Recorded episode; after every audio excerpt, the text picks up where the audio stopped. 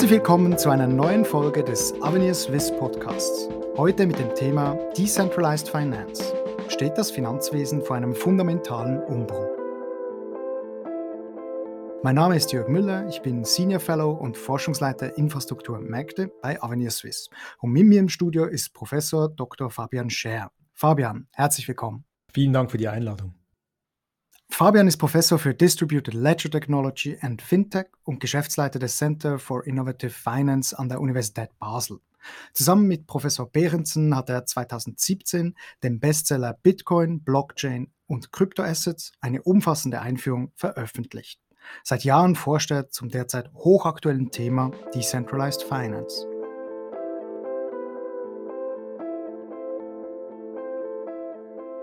Fabian, das Thema, das wir heute behandeln, ist neu und komplex.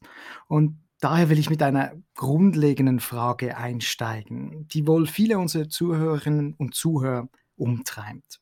Was zum Teufel verbirgt sich hinter diesem Begriff Decentralized Finance? Ja, das ist äh, bereits eine sehr umfassende Frage und gar nicht so leicht zu beantworten, weil ich muss vielleicht gleich vorweg sagen, dass die Definitionen da relativ stark auseinanderdriften. Also ich kann es aus meiner Perspektive sehr gerne beantworten und dort eine gewisse Tendenz geben, aber man muss sich bewusst sein, dass verschiedene Leute auch verschiedene Dinge darunter verstehen.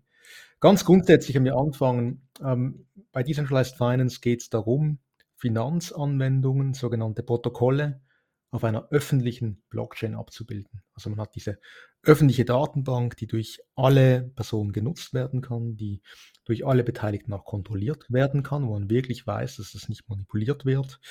Und darauf aufgestützt werden über sogenannte Smart Contracts, was man sich wiederum als kleine Anwendungen vorstellen kann, die auf dieser Blockchain sogenannt deployed, also abgelegt werden, nachher für die Replikation von Finanzprotokollen verwendet werden. Also die Idee ist wirklich, dass Finanzinfrastruktur in einem komplett dezentralen, teilweise autonomen und äh, verifizierbaren Kontext geschaffen wird. vielleicht noch etwas, was ganz speziell ist daran, ist die sogenannte Composability. Das ist die Idee, dass dieses neue dezentrale Finanzsystem aus einzelnen kleinen Teilchen besteht. Es wird auch von Money Legos gesprochen wo man sich diese Anwendungen beliebig wieder zusammensetzen kann. Also dass beispielsweise, wenn jemand eine Tauschbörse auf Basis dieser äh, dezentralen Technologie erstellt, dass das jemand anders nachher auch wieder nutzen kann und in seinen Anwendungen einbindet. Also das, du hast es schon so erwähnt, zu unterst ist also eigentlich diese Technologieschicht, diese dezentrale Technologieschicht, dieses Protokoll und dann darauf aufbauend kommen mehr und mehr Schichten. Ganz genau. Also man kann sich so vorstellen, dass ganz unten der sogenannte Settlement Layer oder auch die Blockchain ist. Das ist dort, wo alles verbucht wird, wo im Prinzip diese ganzen Protokolle und Vermögenswerte nachher leben. Eine Schicht darüber kann man sich so vorstellen, dass diverse Vermögenswerte nachher mit äh, eingebunden und auf der Blockchain repräsentiert werden. Da wird üblicherweise von der Tokenisierung gesprochen. Dort beispielsweise Stablecoins wie ein US-Dollar-Token, ein Schweizer Franken-Token abbilden kann, aber auch sogenannte Governance Tokens, das kann man sich vorstellen wie Stimmrechte für diese Protokolle, die dann als, als ein, ein Vermögenswert, als ein Asset gehandelt werden können. Und wiederum darüber kommen nachher die eigentlichen Finanzprotokolle ins Spiel. Also man hat jetzt den Settlement Layer, die Blockchain, man hat diese Vermögenswerte und jetzt möchte man ja irgendwas mit diesen Vermögenswerten machen. Und da kommen dann Dinge wie jetzt eine dezentrale Tauschbörse, ähm, Lending Pools, wo man entsprechend Kredite ausstellen, Kredite aufnehmen kann, Derivate, also im Prinzip all die Instrumente, die man auch aus dem traditionellen Finanzsystem kennt, aber eben hier in einer dezentralen Art und Weise über diese unabhängige Infrastruktur abgebildet. Und dezentral heißt dann eben auch immer im Gegensatz zum traditionellen System, man muss nicht einer Person oder einer Institution vertrauen, sondern man muss sozusagen dem System als Ganzes vertrauen, dass es einfach funktioniert. In der Theorie ist es absolut richtig. Also die, die Idee ist natürlich, dass diese Regeln in diesen Smart Contracts festgehalten sind. Und dann kann ich im Voraus, bevor ich damit interagiere, verifizieren, was ausgeführt werden sollte und kann anschließend wiederum verifizieren, ob es tatsächlich so ausgeführt wurde. Und hat im Punkt Transparenz und Offenheit natürlich ganz viele Vorteile. In der Praxis, und ich gehe davon aus, dass wir nachher dann auch noch über dieses Thema sprechen werden, äh, gibt es aber ganz verschiedene Ausprägungen, dass gewisse DeFi-Protokolle tatsächlich dezentral sind und andere dann äh, trotzdem wieder gewisse zentrale Anknüpfpunkte haben. Ja, ich glaube, da, da können wir auch gleich draufkommen, weil das Technische, das ist, das ist zu komplex, um in einem solchen Podcast zu behandeln. Und deshalb, wenn man jetzt ein bisschen auf eine andere Ebene geht und sich überlegt, was bewirkt DeFi? Das ist ein bisschen was anderes. Was, was bewirkt es in der Welt? Wie wird es aufgenommen? Zu was wird es genutzt? Und da findet derzeit eine intensive Debatte statt. Und es gibt positive Effekte, aber wie immer im Leben natürlich auch negative Effekte. Und ich möchte ein bisschen auf diese Schattenseiten zu sprechen kommen, weil gerade von den Regulatoren, ich muss dir das nicht sagen, Fabian, du bist ja auch immer wieder zu zu Gast bei Ihnen und erklärst diese Systeme. Aber die Regulatoren, die betonen ja immer diese Schattenseiten. Gary Gensler, der Chef der US-Börsenaufsicht SEC, der hat jüngst vor einem Parlamentsausschuss gesagt, offen gesagt, ist es derzeit eher wie im Wilden Westen. Diese Anlageklasse ist voll von Betrug, Schwindel und Missbrauch bei bestimmten Anwendungen. Zitat Ende. Ich persönlich muss dir sagen, Fabian, in meiner früheren Rolle als NZZ-Journalist habe ich teilweise ähnliche Erfahrungen gemacht, als ich da recherchiert habe. Wie siehst du das, Fabian? Jetzt abgesehen von dieser Technologie, die vielversprechend ist, die, die man weiterentwickeln muss, wenn man jetzt hingeht zu den Anwendungen, was passiert da gerade? Hm. Also du sagst, wir müssen von der Technologie abstrahieren und dass das vielleicht dann schnell zu komplex wird. Nichtsdestotrotz muss man sich natürlich bewusst sein, dass die Technologie an sich nicht wahnsinnig viel damit zu tun hat, wie das nachher eingesetzt wird. Das sind äh, im Prinzip wie zwei losgelöste Fragen. Und äh, deswegen vielleicht auch bevor wir jetzt auf diese äh, wirklich wichtigen Punkte, die du ansprichst, eingehen, möchte ich vielleicht auch noch kurz einige Vorteile der Technologie aufzeigen, weil das darf auch nicht vergessen gehen. Und das sind eben diese Transparenzaspekte. Aber vielleicht, um das Ganze etwas weniger abstrakt zu machen, gerade jetzt für Personen mit einem Finanzhintergrund, kann man sich ein ganz konkretes Beispiel vorstellen. Äh, gehen wir davon aus, dass du, Jörg und ich, wir wollen äh, solche Assets austauschen. Du hast einen Token, ich habe einen Token aber wir trauen uns jetzt nicht so richtig. Also niemand von uns möchte den ersten Schritt machen. In der traditionellen Finanzwelt wird das über Intermediäre gelöst, dass wir einfach Zwischenstationen haben, Clearing Settlement in einem solchen System, äh, das auf einer öffentlichen Blockchain abgebildet ist mit diesen Protokollen, kann man das über eine sogenannte atomare Transaktion lösen. Und die Idee ist ganz einfach, nämlich dass in einer Transaktion beide diese Transaktionen, also dein gelber Token zu mir und mein grüner Token zu dir, atomar miteinander verbunden verbunden werden, inseparabel, dann wissen wir mit Sicherheit, dass immer entweder beides ausgeführt wird oder nichts davon. Und im Finanzkontext hat diese kleine Randnotiz natürlich unglaublich wichtige Implikationen. Wir haben damit einen sehr bedeutenden Teil des Gegenparteirisikos beispielsweise komplett ausgehebelt, ähm, wesentlich effizienter das Ganze ausgestaltet. Müssen uns in diesem konkreten Punkt nicht auf Intermediäre verlassen. Und so hat es an verschiedenen Punkten einzelne kleine Vorteile, die an sich betrachtet vielleicht nicht wesentlich wirken, aber wenn man das Finanzsystem kennt und vielleicht die Bedeutung abschätzen kann, was das nachher bewirken wird, doch massiv positive Implikationen haben könnten. Nein, definitiv. Also die, die positiven Aspekte möchte ich nicht in Abrede stellen. Äh, interessanterweise, es, es ist lustig, dass ich, hm, ich wollte darauf später zu sprechen kommen, war tatsächlich, weil in der öffentlichen Wahrnehmung natürlich die negativen Aspekte oft prominenter vorkommen. Aber es ist ganz wichtig und äh, schätze ich auch, dass du das nochmal betont hast. Also wir haben es hier mit einer neuen Technologie zu tun, die neue Anwendungen erlaubt und neue, eine neue Art zu interagieren, eben ohne diese Custodians, ohne diese, ohne diese, ich sage jetzt mal, Zentralverwahrung oder ein, einen Mittelsmann. Das, das Ausschalten des Mittelmanns ermöglicht. Und das hat gewaltige Implikationen. Ähm, Nichtsdestotrotz, wie gesagt, in der öffentlichen Debatte werden die negativen Aspekte oft betont. Das ähm, ist vielleicht auch ein bisschen der Bias der, der Medien, damit man sich mehr auf Betrug und Missbrauch konzentriert. Das ist spannender. Wild West, das klingt spannender als plötzlich irgendwie der Mittelsmann braucht man nicht mehr. Aber wenn man das jetzt anschaut, dieser Wild West und auch mal jetzt auf diese Schattenseite ein bisschen hereinzoomt, was ist da dran? Ist es wirklich so schlimm? Wie, wie schätzt du das ein? Du bist ja sehr nah dran. Ja, es hat natürlich schon was Bares. Also definitiv, das ist höchst experimentell und man muss sich bewusst sein, wenn man da drin ist, äh, dann ist das äußerst interessant. Man bekommt einen Einblick in wirklich eine spannende Zukunftsvision von den Finanzmärkten, in etwas, das unvorstellbare Dinge ermöglicht. Aber man muss sich auch bewusst sein, dass man sich einem enormen Risiko aussetzt. Weil was bedeutet Dezentralität? Dezentralität hat sehr schöne Eigenschaften, bringt Eigenverantwortung, aber gleichzeitig auch einen negativen Aspekt und das ist die Eigenverantwortung. das ist Pro und Con gleichzeitig, weil im Zweifelsfall, wenn irgendwas schief läuft und das wirklich nur über diese Smart Contracts geregelt ist und ich irgendwo Mist baue, dann bin ich, wie eben gesagt, komplett eigenverantwortlich und mein Geld ist weg. Und dessen muss man sich einfach bewusst sein. Aber ich meine, das ist ja irgendwo auch eine logische Konsequenz. Man kann nicht einerseits eine unabhängige, dezentrale Infrastruktur wollen, dann aber, wenn irgendwas schief geht, nach einem Regulator schreien. Das ist extrem schwierig. Ja, das, äh, das sehe ich ähnlich. Ich finde der andere Regulator in den USA sehr lustig. Ich weiß nicht, ob du das Zitat von ihm schon mal gehört hast. Dan Berkowitz, der Kommissar der US-Derivatenbörsenaufsicht, CFTC, der meinte jüngst, ähm, ein System ohne Vermittler ist ein Hopscher Marktplatz. Das muss man sich mal auf dem Zunge zergehen lassen. Ein Hopscher Marktplatz. Was ist denn das? Eigentlich wahrscheinlich ein richtig funktionierender Markt, auf dem jeder für sich selber sorgt, selbst sorgt.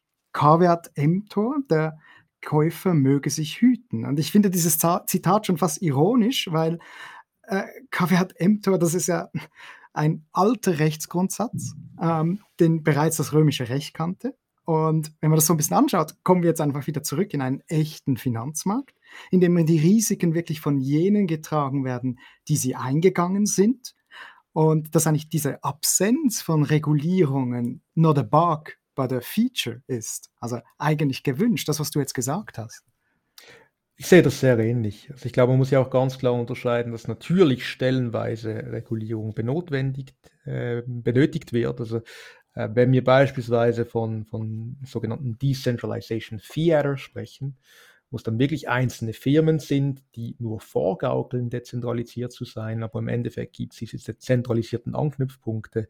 Da bin ich auch ganz stark der Meinung, dass das reguliert werden sollte und auch mit den bestehenden Mitteln reguliert werden kann kann das, aber das kann wahrscheinlich nicht ex ante reguliert werden, sondern nur ex post. Also das ist eigentlich wie, das ist ein Betrug und der muss zuerst geschehen und dann kann man es ahnden. Hm, also es muss ja nicht zwingend ein Betrug sein. Es kann ja auch völlig legitim, beispielsweise eine Tauschbörse sein, die äh, im Prinzip nichts Böses macht, mhm. die aber einfach ähm, vorgibt, dezentralisiert zu sein, letztlich aber eigentlich die Möglichkeit hätte, zentralisiert einzugreifen. Aber im Wort vorgeben ist ja eigentlich schon eine Betrugsabsicht, ehrlich gesagt. Nicht, nicht zwingend. Also ich, ich, ich glaube, dass es durchaus auch Protokolle gibt, die äh, letztlich nicht irgendwie Expropriation, also Enteignung oder irgendetwas in der Art im Sinne haben, die sich einfach diese Backdoor offen halten, eben um möglicherweise auch, äh, das ist eine reelle Angst in der, in der DeFi-Welt, dann compliant zu sein, wenn ein Regulator kommt und sagt, hier haben wir mögliche Geldwäsche, hier haben wir mögliche Terrorfinanzierung, müssen wir was machen.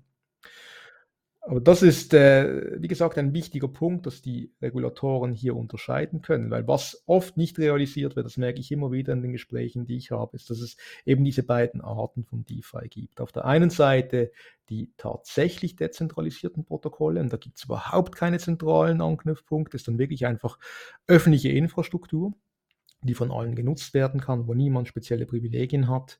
Dann aber, e, wie gerade eben gesagt, dieses Decentralization Theater, dieses hm, Theater, diese Theatervorstellung, wo man vorgibt, dezentralisiert zu sein, in Wirklichkeit aber eben viele zentralisierte Anknüpfpunkte hat.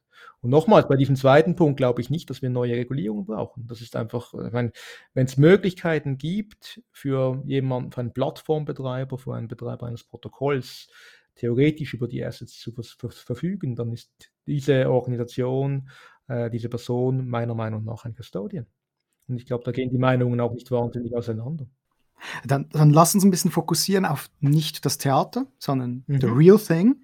Und auch da finde ich aber noch spannend mit mit dem Vertrauen, oder? Auf, auf der einen Seite ist ja das Hauptverkaufsargument der neuen Technologie, dass sie mit weniger Vertrauen auskommt. Eben dezentralisiert ist kein Vertrauen in eine zentrale Gegenpartei wie eine Börse oder eine Bank verlangt. Zum anderen gibt es aber trotzdem, weil es halt so intransparent und komplex ist. Also Intransparenz ist wahrscheinlich das falsche Wort. Das ist transparent, transparent, aber irgendwie hidden in complexity. Und das erlaubt ja dann doch auch wieder eben Betrügereien und Missbräuche und braucht dann doch auch wieder Vertrauen. Also da, da kommen ja dann doch wieder auch Informationsasymmetrien, klassische Konzepte aus der Ökonomie, aus der Regulierungsökonomie tauchen da auf und äh, natürlich kommt dann der Ruf nach Regulierung. Wie, wie siehst du das mit, mit eigentlich, dass da zum einen zwar das System kein Vertrauen mehr braucht, aber dass es eine solche Komplexität erlaubt, dass man eben trotzdem wieder Vertrauen braucht. Also ich glaube, dass das Grundproblem, das du ansprichst, ist, äh, ja, auf der Blockchain ist in, im Prinzip in der Theorie ist alles komplett transparent, alles offen. Ich kann mir sämtliche Transaktionen anschauen und alles verifizieren. Ich kann mir auch die Smart Contracts eben anschauen, den Code und alles verifizieren. Jetzt ist nur die Frage, in der Realität. Wer kann das wirklich? Und das geht ein wenig in die Richtung, die du ansprichst, also diese theoretische Möglichkeit, diese theoretische Transparenz, wie äußert die sich in der Praxis? Das ist schon so natürlich, dass definitiv nicht äh, jedem Individuum persönlich das möglich sein wird, das zu verifizieren. Einerseits, weil möglicherweise die Programmierkenntnisse fehlen, das ist etwas, was man berücksichtigen muss. Aber selbst wenn die da sind, muss man auch ganz offen sagen, es wäre auch ökonomisch höchst ineffizient, wenn das jeder einzeln beurteilen müsste, weil dann macht diese Person nichts mehr anderes. Mhm. Und mhm. insofern auch da gibt es natürlich dann eine gewisse Aufgabenteilung und selbstverständlich auch da vertraut man dann wieder irgendjemanden, das ist sicherlich so. Äh, Im Endeffekt denke ich aber, wenn wir überlegen, dass es um Infrastrukturkomponenten geht, um unabhängige Infrastrukturkomponenten auf einer öffentlichen Blockchain, die durch jede Person genutzt werden können, die dann möglicherweise über Jahre einfach dort sind und in einem komplett dezentralen Kontext diese verschiedenen Funktionen anbieten, die üblicherweise durch einen zentralen Intermediär angeboten werden, dann kann das sehr, sehr spannend sein. Und dann darf man auch nicht vernachlässigen, dass sich dann mit der Zeit natürlich gewisse Standards etablieren werden, dass sich mit der Zeit gewisse Protokolle etablieren werden, die durch so viele Personen genutzt werden, auf denen derart große Summen drauf sind, dass man also als, ähm, ja, als Privatperson dann wahrscheinlich irgendwann auch davon ausgehen darf, dass das Risiko für dieses bestehende Protokoll überschaubar ist. Jetzt, das ist heute, das möchte ich nochmals ausdrücklich betonen, sind wir sehr weit von diesem Zustand entfernt. Also es ist wirklich, wie du vorhin gesagt hast, der wilde Westen aktuell. Aber das Potenzial ist da die theoretische Transparenz ist gegeben und jetzt ist es äh, ja einerseits äh, an der Praxis über, über das Nutzen dieser Protokolle, andererseits aber definitiv auch an der Wissenschaft und äh, Forschung, Education aufzuzeigen, wie das genutzt werden kann. Das heißt, es kommt eigentlich dann ein, ein traditionelles Instrument zum Zug, um dieses Vertrauensproblem zu lösen, nämlich ja. Reputation, Lizenzierung, Zertifizierung. Und da braucht es dann auch nicht unbedingt einen Regulator, sondern es könnte auch selbstregulierend entstehen. Ja, ich glaube, es gibt einen ganz wesentlichen Unterschied. Und das ist, man hat die Option. Bei vielen zentralisierten Systemen kann ich gar nicht überprüfen. Ich habe die Option, egal was ich mache, ich bin nicht in der Lage, mir fehlen die Informationen, es ist schlicht unmöglich. In einem dezentralen System ist es einfach eine Frage des Aufwands und des Wissens. Ich kann es machen, ja, zugegebenermaßen, es ist sehr aufwendig, viele Personen werden es nicht tun, aber die Möglichkeit besteht und das ist ein riesengroßer Unterschied.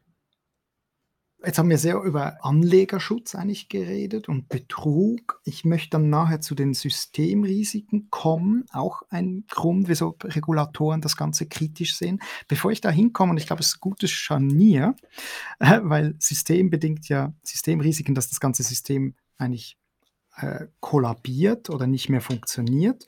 Und jetzt beim Anlegerschutz hat Joseph Stiglitz, der hat mal gemeint, wir sollten die Kryptowährungen stilllegen. Der hat gefunden, ja, das ist Anlegerschutzproblem, diese Betrügereien, die sind so groß, wir sollten, uh, we should shut down the cryptocurrencies. Uh, es ist wohl klar, dass wir beide das nicht so sehen. Das werde ich dich gar nicht erst fragen. Für mich ist es völlig klar, also es geht ja um Wirtschaftsfreiheit. Und wenn private Akteure Kryptowährung betreiben, halten, handeln wollen, dann sollen sie das auch dürfen. Was mich aber interessiert, also das ist eigentlich wie eine eine normative Aussage, man sollte das nicht wollen, aber wenn man es wollen würde, könnte man es tun, weil eigentlich sind sie eben gerade dezentral und sollten ja genau resilient sein gegenüber zentralen Eingriffen. Also teilst du da diese Meinung, dass das gar nicht mehr möglich ist? Wir müssen ja natürlich genau anschauen, wovon wir sprechen, weil es gibt da riesengroße Unterschiede, sowohl bei den verschiedenen Blockchains, äh, als auch beim Begriff Decentralized Finance. Und da sind wir wieder beim Thema von vorhin. Bei, bei Protokollen, wo es eben nur vorgegaukelt wird, ist das selbstverständlich möglich.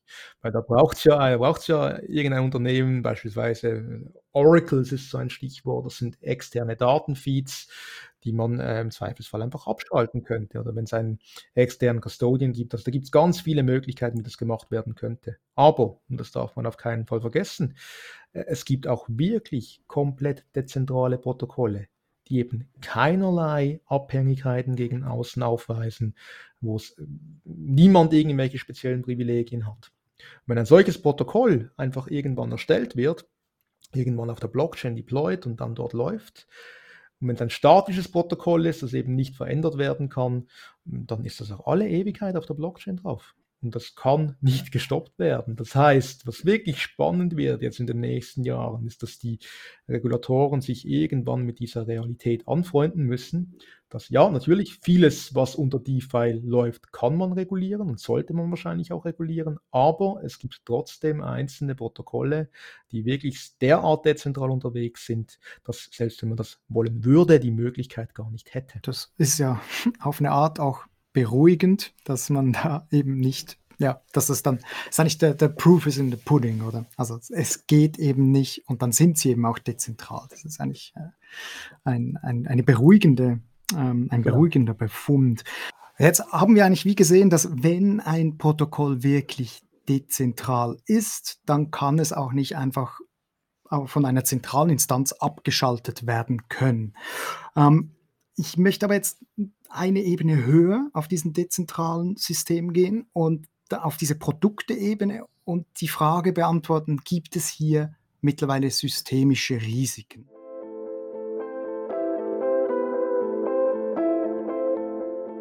Im Zuge der jüngsten Entwicklung bei DeFi sind ja auch komplexe Finanzprodukte auf den Markt gekommen, die teilweise Tokens oder Coins in Smart Contracts verpacken und dann diese Smart Contracts wieder in neue Smart Contracts verpacken. Und wenn ich so ein paar Schritte zurückgehe, auf das schaue, dann erinnert mich das sehr stark an die Verbriefungsketten im Schattenbankensystem. Ähm, und diese Verbriefungsketten, die waren ja die haben ja dann 2008 beinahe das traditionelle Finanzwesen zum totalen Kollaps gebracht, weil eben hier solche Kettenreaktionen eingesetzt haben. Und generell systemische Risiken im traditionellen Bereich, das, das ähm, treibt die Regulatoren seit Jahren herum. Äh, Bankenregulierung dreht sich sehr stark um systemische Risiken. Wie schätzt du dieses Thema jetzt im Bereich DeFi ein? Ja, das ist in der Tat, was du ansprichst, äh, einer meiner größten Bedenken, die ich habe bei DeFi, weil im traditionellen Finanzsystem gibt es schon diverse solche Konstrukte, aber eben mit dieser Composability, die ich vorhin angesprochen habe, mit diesen Money-Legos und der unglaublichen Innovationsgeschwindigkeit, ist das natürlich nochmals äh, ausgeprägter vorhanden in DeFi. Also es ist schon, äh, denke ich, die Gefahr ist da. Ähm, wir haben vor einigen Monaten ein Papier dazu veröffentlicht. Das ist mit Matthias Nadler äh, gemeinsam, wo wir diesen Begriff Wrapping Complexity vorgeschlagen haben. Also die Idee, dass man schaut, wie oft ein Base-Token eben in einem Smart Contract gelockt und wieder ausgestellt wird. Und es ist erschreckend, wie hoch diese Zahlen ausfallen. Das ist schon so. Äh, zeugt natürlich einerseits davon, dass das System wirklich so genutzt wird und dass in verschiedenen Protokollen genutzt wird und dass es gut funktioniert. Auf der anderen Seite ist natürlich auch so, wenn irgendwo in der Mitte in dieser Kette etwas passiert, dann kann sich das potenziell überall auswirken. Und aktuell sind wir in einem Forschungsprojekt dran, wo wir uns wirklich dann die Propagierung von potenziellen Schocks anschauen im DeFi-System. Also wie sich das potenziell auf die verschiedensten Teilnehmer im System auswirken kann und wie weit das weiter propagiert wird. Ähm, etwas, was natürlich entgegenwirkt, was man verstehen muss, bei Decentralized Finance spricht man in aller Regel von oh, äh, überkollateralisierten äh, Krediten. Und das ist ein wesentlicher Unterschied gegenüber dem traditionellen Finanzsystem. Äh, diese Überkollateralisierung kann potenziell eine abfedernde Wirkung haben. Was aktuell auch noch der Fall ist, ist, dass die Anknüpfpunkte ans traditionelle Finanzsystem relativ gering sind, dass man da auch nicht aktuell extrem große Bedenken haben muss, dass das überschwappt. Nichtsdestotrotz ist das etwas, was man auf dem Radar haben muss und wo man sich auch bewusst sein muss, dass diese Transparenz eben diese theoretische Transparenz langfristig sich auch in einer praktischen Transparenz dann ähm, ähm abbilden lassen mhm. äh, können sollte. Jetzt, äh, das mit der Schnittstelle zum traditionellen Finanzsektor, das ist noch was ganz anderes. Du hast jetzt eben erwähnt, momentan wahrscheinlich noch nicht so bedeutend. Aber wenn wir innerhalb vom DeFi-System bleiben. Und das mit Overcollateralization ist natürlich, ja, das, das sagst du richtig, das ist sicher, hat vielleicht eine dämpfende Wirkung, ist vielleicht wie eine, eine, wie nennt man das, Transversality Condition, die sicherstellt, dass das System nicht explodiert. Aber nehmen wir jetzt mal an, es würde trotzdem, wäre bei diesem Wrapping irgendwas schief gegangen und es würde trotzdem zu so einem Flächenbrand kommen. Im traditionellen Finanzsektor, da kommt ja dann ein Lender of Last Resort ins Spiel sozusagen ein Deus ex machina, der dann das Durchbrennen aller Sicherungen verhindert. Äh, in der Wirtschaftsgeschichte haben wir immer wieder gesehen, strauchelnde Banken werden von Zentralbanken und Staaten gerettet. Und das ist natürlich, äh, eigentlich gehört das ja nicht zu diesem Prinzip DeFi, wo das eben genau nicht passiert, weil bei dieser Rettung wird ja das marktwirtschaftliche Prinzip, dass schlechte Firmen aus dem Markt ausscheiden sollen, geritzt. Und es hat ja auch schwerwiegende Folgen im traditionellen Finanzsektor. Die Folgen sind Moral Hazard, Vermögensverschiebungen und dann im Nachgang wieder auf das noch komplexere Regulierungen. Also äh, in meinen Augen ist man da im traditionellen Finanzsektor in ein schlechtes Gleichgewicht geraten, das dann den immer gleichen kostspieligen, ressourcenintensiven Umgang mit systemischen Risiken zementiert. Jetzt aber im DeFi-System, wie würde sich dieser Event da niederschlagen? Ich persönlich dachte immer, ein Land of Last Resort gibt es hier nicht und deshalb sind auch die Erwartungen so gesetzt, dass man nicht in dieses Gleichgewicht kommt. Aber dann kam 2016 dieser riesige Hype um The DAO, eine dezentrale, autonome Organisation auf der Ethereum-Blockchain. Und da erlaubt ihr ein Programmierfehler oder vielleicht ein bewusster Programmiercode, äh, Personen Gelder von The DAO auf eigene Konten umzuleiten. Der sogenannte DAO-Hack wurde Realität. Und äh, jetzt nach einem Aufschrei in der Community kam es dann zu einem Hard Fork, also einer neuen Version von Ethereum, in der dieser Hack eigentlich nie passiert ist. Und das ist ja eigentlich eine Art Deus Ex Machina, eine Art Bailout. Äh, und da war ich schon ein bisschen baff. Und das würde mich mal wundern, wie siehst du das? Und glaubst du, dass man auch künftig mit solchen Problemen, mit solchen systemischen Problemen im DeFi-System so umgehen könnte? Und hätte das dann auch wieder diese Repercussions, also diese sozusagen dieses neue Gleichgewicht wie im traditionellen Finanzsektor? Also es sind äh, natürlich ganz viele Fragen, die da jetzt mit drin stecken, aber definitiv äh, super spannende Fragen. Aber ich muss, ich muss etwas ausholen. Unbedingt. Also du sprichst diesen, du sprichst diesen DAO-Hack an und das ist äh, wirklich eine, meiner Meinung nach eine der spannendsten Geschichten, hm, in der ja mittlerweile doch äh, ja, das, das, äh, einige Jahre, auf die wir zurückblicken können, jetzt auch bei Ethereum mittlerweile.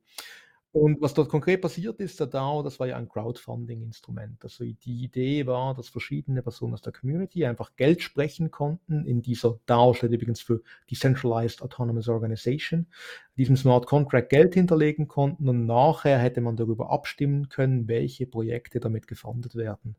Das war die Grundidee. Und wie du richtig sagst, hatte das ein Problem, wurde gehackt äh, und die Funds sind abgeflossen. Jetzt gab es zwei Lager in der Community. Die einen haben gesagt, okay, äh, Code is Law. Hm? was, was, da, was da programmiert wurde, das ist das Gesetz. Wir haben das immer gesagt. Äh, Im Prinzip hat der Hacker nichts Falsches getan, sondern er hat einfach ja, den, den Code so ausgeführt, hat, hat, äh, wie, das, wie, wie das hinterlegt war und das ist offensichtlich dann okay. Also es war gar kein Hack, das ist einfach eine raffinierte Ausführung. Und da gab es aber den zweiten Teil der Community, die haben gesagt, come on guys, obviously not as intended, das ist nicht das, was wir haben wollten. Und wir müssen da einschreiten. Wir müssen da wirklich auf dem Consens-Level, auf dem Settlement-Layer etwas umkrempeln, um das zu verhindern. Randnotiz. Ähm, bei Ethereum war damals schon äh, klar, dass es in Richtung Proof of Stake gehen sollte. Das ist ein Konsensprotokoll, ähm, wo man im Wesentlichen Stimmrechte über die Blockchain erhält, je mehr Tokens das man besitzt.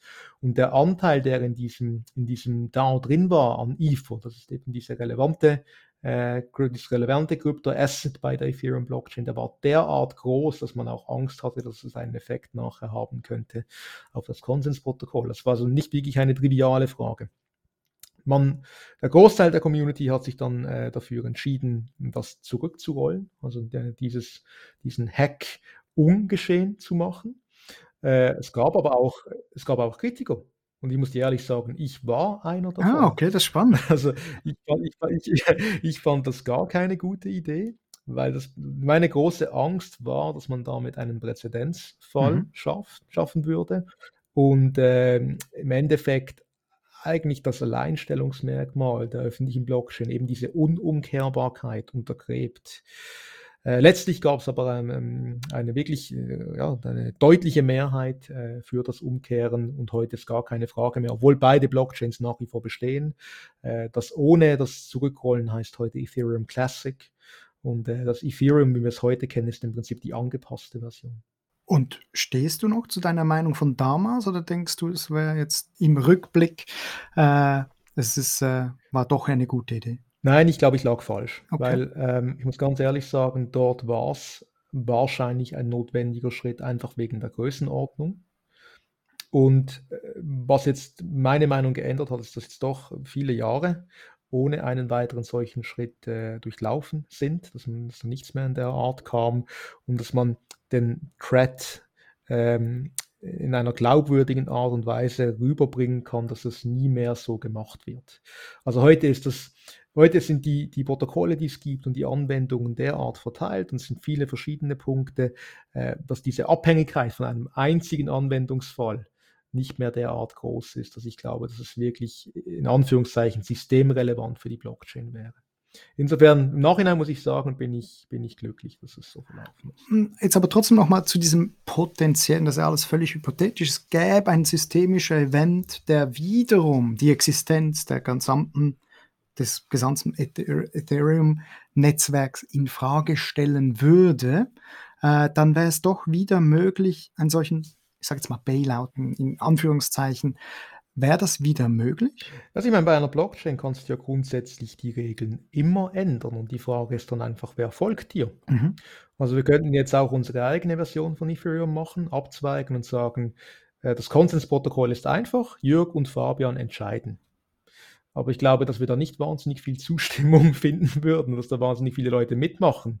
Und ganz ähnlich wäre es auch bei einem Hack. Letztlich würde die Community, würden äh, die ganzen äh, Developers, äh, die ganzen Eigentümer, wirklich alle, die auf irgendeine Art und Weise beteiligt sind am System, entscheiden, welcher dieser beiden Versionen sie das größte, das größere Gewicht zuordnen und dieses würde sich dann ökonomisch letztlich durchsetzen und genauso ist es auch beim ersten äh, Mal, bisher einzigen Mal äh, passiert, eben bei diesem DAO-Hack. Ich möchte aber noch einen anderen Punkt kurz ansprechen, Jörg, weil deine, deine Frage hat noch eine andere Dimension. Es ist nämlich nicht nur auf Settlement-Layer-Ebene, äh, also bei der Blockchain, sondern was spannend ist bei den DeFi-Protokollen, ist, dass diese, also im Endeffekt ist es wie eine Art Versicherungskomponente, auch bei den Protokollen selbst abgebildet wird. Also äh, zwei ganz bekannte Protokolle, die heißen MakerDAO und Aave. Äh, MakerDAO hat einen sogenannten On-Chain Collateralized Stablecoin, die versuchen über Kryptokollateral US-Dollar Stablecoins abzubilden. Und Aave ist ein, ist ein Lending Market. Und beide haben ein Prinzip drin, dass quasi die eigenen Governance Tokens ähm, als Lender of Last Resort agieren. Bei Maker ist es so implementiert, dass man, wenn es wirklich hart auf hart kommt und nichts mehr greift, dann würden einfach neue Maker-Tokens geschaffen und auf den Markt geworfen. Und da im Prinzip über Verwässerung die Maker-Holder dann äh, würden hineinspringen, also würden das bezahlen. Und bei Aave gibt es ein sogenanntes Security-Module, wo man äh, seine Governance-Tokens hinterlegen kann und im Prinzip dann, wenn es wirklich hart auf hart kommt, das Risiko trägt. Also wenn man das gestaked hat, dann wird es einfach dort abgezweigt. Also spannend, was du sagst. Im Prinzip hat ja der Markt, haben die Protokolle selbst dieses Risiko übernommen und zeigen, das ist auch etwas Signaling, äh, selbst wenn alle Stricke reißen, hätten wir hier noch diese Sicherheitsmaßnahme, äh, die dann von denjenigen Personen das Risiko getragen wird, die ansonsten auch davon profitieren, weil es gut läuft. Das ist so ein bisschen wie ein ein Sichteinlagenversicherungsfonds. Die Frage ist dann, ob er reicht. Aber ja. Okay, aber spannend, das wusste ich nicht, dass da, da, dass da zusätzliche Sicherungssysteme in den Protokollen, dass die implementiert wurden. Ähm, jetzt noch zu einem anderen Systemrisiko. Ähm, wir haben jetzt sozusagen über klassische Systemrisiken gesprochen, solche Fire Sales, Dominoeffekte. Ähm, Immer mal wieder hört man auch von sehr spezifischen Blockchain-Systemrisiko. Also so, dass es eine Art Gleichgewicht geben könnte, in dem das Netzwerk nicht mehr funktioniert. Also eine Art Technologiesystemrisiko. Vor zwei Jahren publizierte beispielsweise Raphael Auer von der Bank für internationalen Zahlungsausgleich, der BITS, ein Papier mit dem Titel Beyond the Doomsday Economics of Proof of Work in Cryptocurrencies. Er bezieht sich dabei sehr konkret auf Bitcoin und Proof of Work und äh, lass uns jetzt hier nicht allzu sehr in die technischen Details gehen, aber äh, wie siehst du vielleicht auch einfach künftig, vielleicht war es früher ein Problem, heute nicht mehr, aber wie siehst du die Gefahr eines systemischen Technologierisikos bei DeFi? Also eigentlich, dass der unterste Layer ausfällt oder nicht mehr funktioniert oder dass da etwas nicht mehr klappt. Ähm, je nachdem bei den verschiedenen Konsensalgorithmen oder allgemein oder kannst du das allgemein ausschließen oder wie, wie schätzt du das ein? Also ausschließen kann ich natürlich überhaupt nichts. Also das muss man sich. Das ist klar.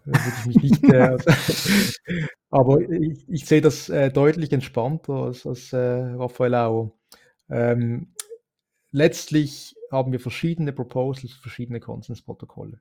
Und ich sage jetzt hier nicht konkret auf Proof of Work eingehen und nicht konkret auf das eingehen, was er bemängelt, aber auf einer höheren Ebene, was man sagen kann, ist, dass diese Konsensprotokolle derart unterschiedlich ausgeprägt sind, äh, dass die Wahrscheinlichkeit, dass bei allen Blockchains irgendwas schief läuft, Richtung Null tendiert. Zusätzlich muss man auch sagen, jetzt gerade im Kontext von Ethereum die, äh, und auch bei Bitcoin, also die Gegenwerte, die dort gehandelt werden, das ist nicht nichts, das ist wirklich Big Money, auch in einem Finanzsystem-Kontext. Und äh, da kann man davon ausgehen, dass da alle möglichen Personen weltweit nonstop dran sind und versuchen, irgendwelche Fehler zu finden. Und die Tatsache, dass das nicht geschehen ist, heißt nicht, dass es nicht möglich ist, das möchte ich betont haben.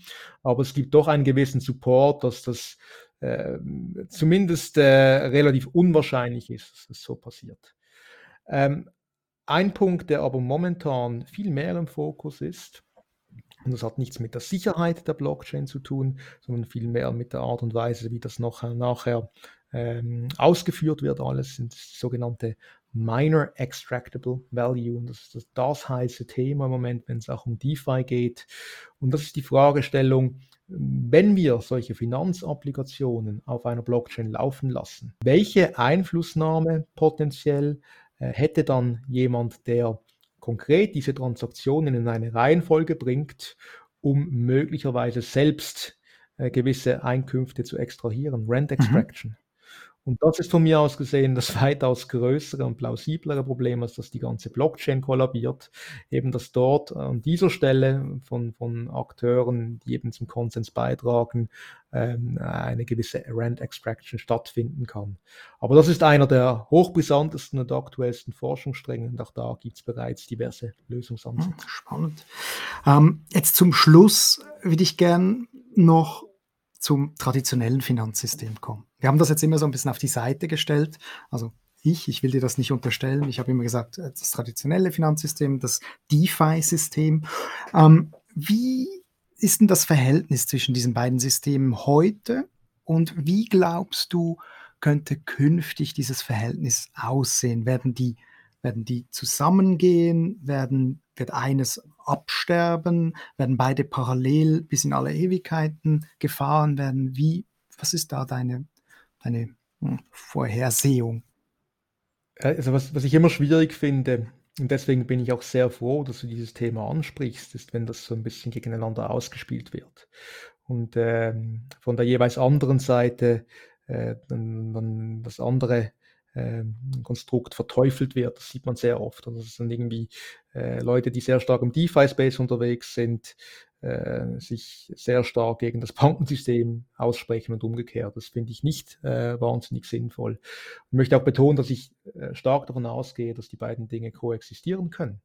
Äh, gehen wir in hypothetische Zukunft. Gehen wir davon aus, DeFi setzt sich komplett durch und wir haben eine dezentrale Finanzinfrastruktur, die geschaffen wurde und jeder hat die Möglichkeit, selbst direkt mit diesen dezentralen Finanzprotokollen zu interagieren. Was glaubst du, wie viele Leute wollen das wirklich? Will nachher wirklich jeder selbst so zum Technologie- und Finanzexperten werden, dass er selbst direkt mit diesen Smart Contracts interagiert, komplett die Eigenverantwortung übernimmt? Und natürlich eine rhetorische Frage. Also ich kann dir ganz klar sagen, ich bin der Meinung, die meisten Personen wollen das wahrscheinlich nicht. Und dann kann man natürlich darauf auch wieder Dienstleistungen anbieten. Was ich aber sehr erfrischend finde und weshalb ich ähm, derart enthusiastisch bin, wenn es um DeFi geht, ist, dass man hier auch wiederum die Option hat. Und das ist was Neues. Man wird nicht in das System reingedrückt, man muss die Dienstleistungen nicht in Anspruch nehmen. Wenn die Dienstleistungen schlecht sind, dann nimmt man sie nicht in Anspruch, sondern man kann, man kann, man hat die Option. Und das ist ökonomisch etwas sehr, sehr Schönes. Und deswegen glaube ich, dass es längerfristig, wo wir hingehen, ist, dass hoffentlich diese Infrastruktur wirklich dezentral wird, dass es offene Standards sind, dass alle mitmischen können, äh, was auch dann sehr viele äh, politische Aspekte natürlich weniger ins Zentrum rückt, ähm, um das Ganze effizienter ausgestalten, dass man darüber dann weitere äh, Dienstleistungen anbieten. Du hast es jetzt gerade angesprochen, das Politische, weil das ist natürlich Finanzinstitutionen, die, die haben wir ja auch in DeFi schon, eben das Thema Reputation, das haben wir vorher angesprochen, Vertrauen braucht es immer noch, braucht es noch staatliches Geld? Was ist die Rolle des Nationalstaates bei dezentralen Infrastrukturen? Wie wie siehst du auch die Rolle der Zentralbanken? Du hast das ja mal zu Recht in einem Podcast erwähnt, dass diese, diese Experimente, die ein bisschen als Krypto-Experimente der Zentralbanken verkauft werden, diese Central Bank Digital Currencies, diese CBDCs, dass das einfach digitales Zentralbankgeld ist. Das, da hat es nicht viel mit DeFi zu tun. Ähm, aber gibt es noch eine Rolle für staatliches Geld, für, für, ja, für den Nationalstaat in diesem Finanzsystem? Oder wird dieses Finanzsystem komplett global mit Währungen, die nativ basierend auf diesem Protokoll? Nein, ich glaube schon, dass es diese Rolle gibt. Wichtig ist einfach, dass man da ganz klar unterscheidet. Es hat beides seine, seine Vor- und Nachteile. Und wie du richtig sagst, also was, was mich einfach stört, ist, dass oft alles, was irgendwie im Dunstkreis Blockchain genannt wird, miteinander äh, vermengt und als eine homogene Masse betrachtet wird. Also CBDC beispielsweise hat überhaupt nichts mit öffentlichen Blockchains zu tun, hat nichts mit DeFi zu tun. Diese Central Bank Digital Currencies sind aber trotzdem spannend. Und es ist nicht irgendwie, dass das deswegen schlecht ist. Eine, eine CBDC, wenn es eine Retail CBDC ist, also eine Central Bank Digital Currency, die von jedem gehalten werden kann, dann kann das auch durchaus sehr innovativ sein.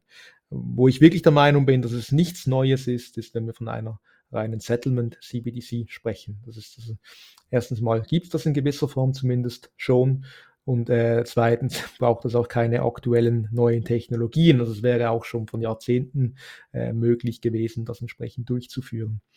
Äh, nichtsdestotrotz, wenn wir schauen, was eine mögliche Rolle sein könnte, jetzt einer Zentralbank ganz konkret, auch in einem öffentlichen System, wenn wir jetzt wieder in DeFi zurückgehen, dann muss man sich natürlich immer wieder vor Augen halten, dass heute all diese, ich nenne es jetzt ein wenig despektierlich Hacks, äh, verwendet werden, um irgendetwas, das an den Dollar angeknüpft ist, also an den Schweizer Franken angeknüpft ist, in dieses DeFi-Ökosystem reinzubringen Wenn natürlich jetzt eine Zentralbank sagen würde, und das ist höchst hypothetisch, weil das wird, ich kann mir nicht vorstellen, dass es zeitnah passieren wird, aber angenommen eine Zentralbank würde sagen, wir haben eine äh, CBDC, die sich auch auf einer öffentlichen Blockchain abbilden lässt, dann hättest du plötzlich Legal Tender in diesem System mit drin.